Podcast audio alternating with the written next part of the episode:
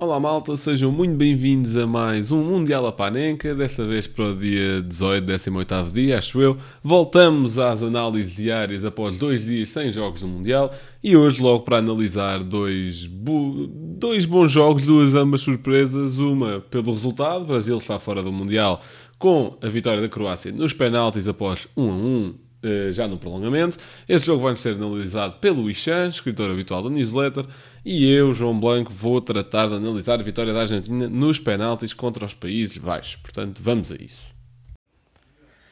Como é que é, pessoal? Vamos então a mais uma análise do Mundial à. Uh, são vários os jogos que temos analisado. Agora tivemos aqui uma pequena pausa de dois dias, uh, mas hoje regressamos então às análises. Eu sou o Ishan Lachman e fiquei encarregue de analisar o jogo entre o Brasil e a Croácia. Uh, este foi também o primeiro jogo dos quartos de final. Depois temos também a Argentina contra os Países Baixos. De facto, o Brasil apresentou uh, o mesmo 11 inicial que venceu a Coreia do Sul por 4-1. Na baliza tínhamos Alisson, Marquinhos e Tiago Silva a centrais, com Militão a jogar a defesa de direito como Tite já nos tem habituado nesta edição do Mundial, e por outro lado tínhamos Danilo a protagonizar a lateral esquerda. No meio campo, Casemiro desempenhava uma função mais defensiva e depois tínhamos Paquetá e Neymar com uma função mais uh, ofensiva. Já o trio de ataque era formado por Richarlison, Vinícius uh, e Rafinha. Do outro lado, do lado da Croácia, tínhamos uh, Livakovic na baliza, com Sosa a defesa esquerda e Guardiola e Lovren a defesas centrais e Juranovic a jogar a defesa direito. Brozovic a jogar também numa posição mais defensiva no meio campo, com Modric e Kovacic a médios centros. O trio de ataque, mais uma vez, era protagonizado por Kramaric no centro, Pasalic a extremo direito e depois uh, na, no lado esquerdo tínhamos Perisic. Um, uh, este, que era o primeiro jogo dos quartos de final do Mundial, como eu já tinha referido, uh, tínhamos a Croácia, vice-campeã do mundo em título, que defrontava um Brasil sedento da, da sexta estrela no símbolo. E com a confiança no auge, que começou o jogo com, com um ritmo alucinante, à semelhança do último jogo com a Coreia do Sul. A frente de ataque do Brasil entrou com tudo, trocava a bola com, com grande fluidez, uh, e pecava apenas uh, na finalização. E neste sentido, os primeiros minutos foram assim de muita dança, digamos assim. No entanto, a Croácia recusou o bailado e limitou-se a encurtar espaços, a fechar caminhos para a baliza, a bater na frente e a confiar numa muralha de nome Dominik Livakovic. O guarda-redes do Dinamo de Zagreb fez uma grande exibição e evitou a todo o custo uh, o gol do Brasil. Na primeira parte, o Brasil teve hum, cerca de 3 remates à baliza e todos eles foram defendidos com sucesso. Um, já no início da segunda parte, a história não foi diferente e o Brasil veio para o segundo tempo com a mesma emoção do primeiro, com um ritmo alto.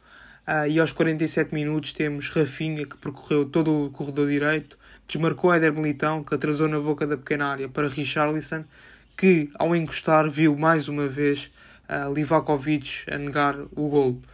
Os ataques ah, não pararam por aqui e os remates à baliza da Croácia continuavam, mas o guardião croata cumpria sempre os seus objetivos e mantinha o nulo no resultado. Uh, o guarda-redes croata fez uma exibição monstruosa e acabou o jogo com duas mãos cheias de defesas, um, só não pôde impedir o gol de Neymar no último minuto da primeira parte do, do prolongamento. Neymar combinou com o Rodrigo, e não estou a falar do cabelo, uh, fez aqui uma pequena tabelinha e a bola acabou por sobrar outra vez para o jogador do PSG, que passou por todos, até mesmo uh, pelo guarda-redes, e fuzilou, fazendo 1-0.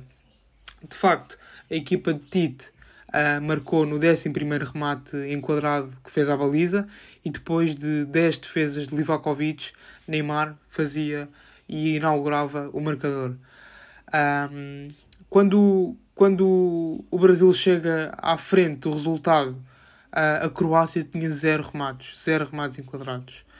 Do outro lado era a festa total, o Brasil parecia ter carimbado a passagem para a semifinal, mas esqueceu-se de um pequeno pormenor que era a Croácia tem a tradição de não perder em prolongamentos no, no Mundial.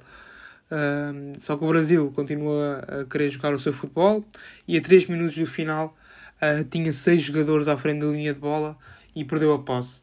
Numa jogada de 4 para 4 com 3 passos e o primeiro remate à baliza, a Croácia fez o empate por intermédio de Petkovic. Uh, foi só o primeiro remate à baliza e fez o primeiro gol, empatava a partida e levou a decisão para onde a Croácia se sente mais confortável, que era os penaltis. Em 2018 foi essa a receita de sucesso até à final. Venceu nos oitavos e nos quartos nos penaltis e venceu a meia final no prolongamento. Um, quatro anos depois volta a apurar-se para os quartos e para as meias no desempate nas grandes penalidades. Depois do Japão foi a vez do Brasil perder. Um, nas grandes penalidades, Rodrigo e Marquinhos falharam, enquanto os croatas tiveram 100% de eficácia. Fica assim o aviso dado e de que forma a Croácia está uma vez mais no Mundial, na, aliás, na, nas semifinais do Mundial. Um, e para terminar, referi só aqui mais uma vez uh, Livakovic, que foi também man of the match, sem dúvida alguma. E para terminar, uma, uma pequena dica para o Fantasy, se bem que já estamos no final, Uh, e a minha dica era Guardiola, o jovem defesa central que, na minha perspectiva, tem feito um grande Mundial. É um grande Mundial também por parte da Croácia e veremos qual é que vai ser o rumo destes jogos finais. Portanto, vamos a isso, mais uma análise aqui para o Mundial da Panenka. Portanto, a vitória da Argentina em penaltis contra os Países Baixos sendo que uh, foi 2-2 nos 90, não aconteceu nenhum gol, não houve nenhum gol no prolongamento e em penaltis passou a Argentina. Portanto, começar pelos 11, né, é algo que eu me esqueço sempre de fazer.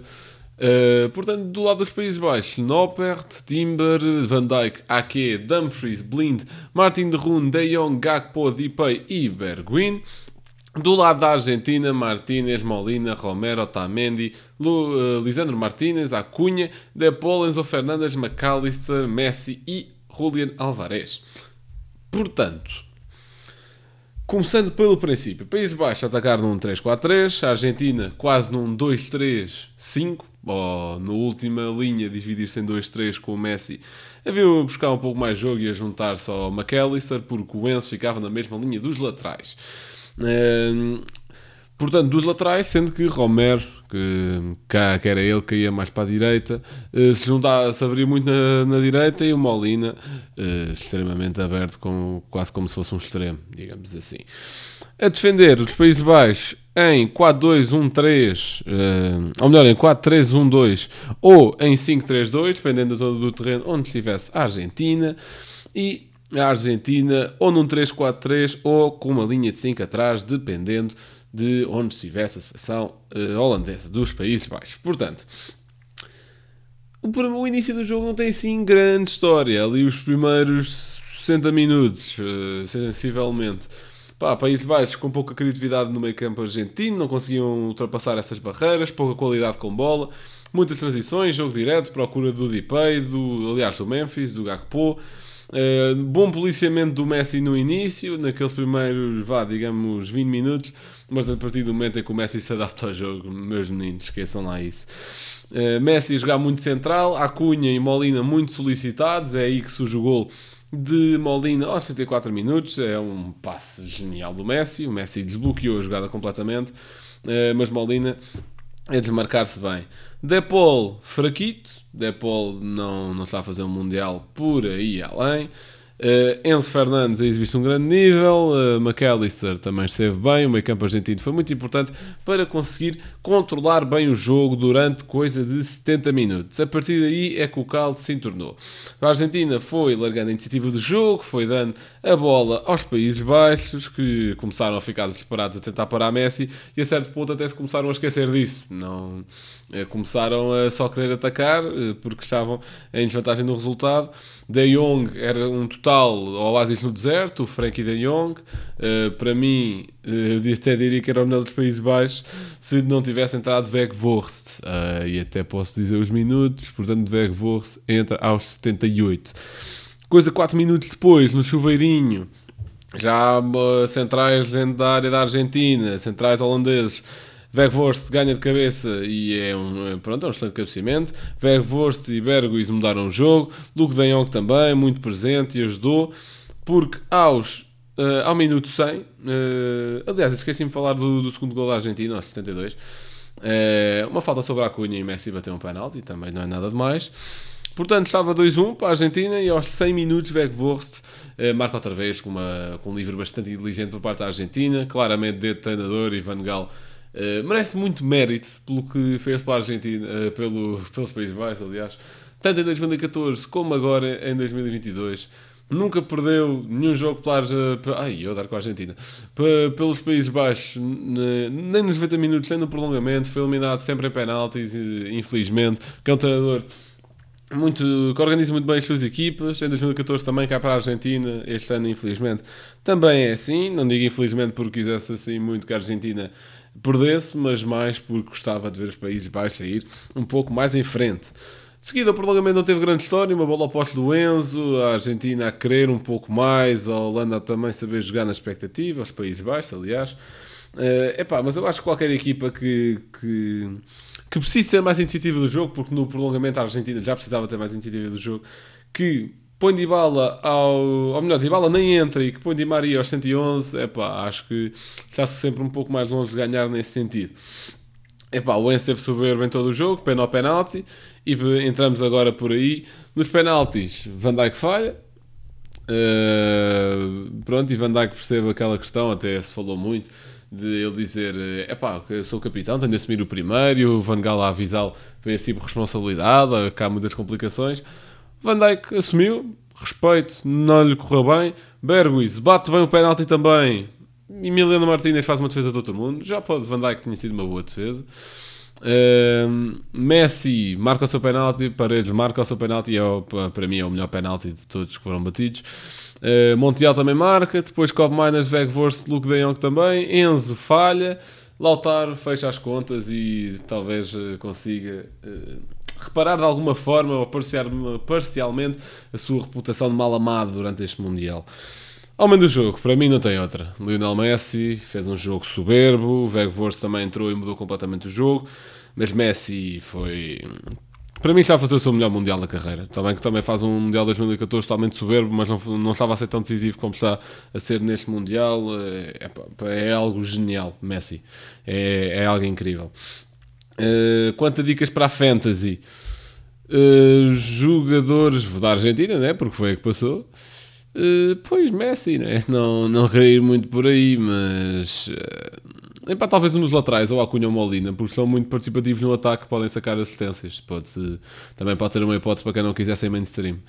E pronto, malta, fica feito. Amanhã não tenho bem a certeza a que horas é que irá sair a análise, porque uh, ali entre Portugal e Inglaterra-França temos tempo a gravar o painel do podcast para analisar o jogo de Portugal vai ser ali complicado entre os dois jogos, à noite também está complicado. Há uma pequena possibilidade de análise só sair domingo de manhã, o que até nem haveria grande problema, não há jogos nesse dia, mas só para vos alertar que as coisas podem correr uma de forma um pouco diferente, mas por enquanto uh, espero que tenham gostado desta análise e que vão acompanhando sempre. Um abraço.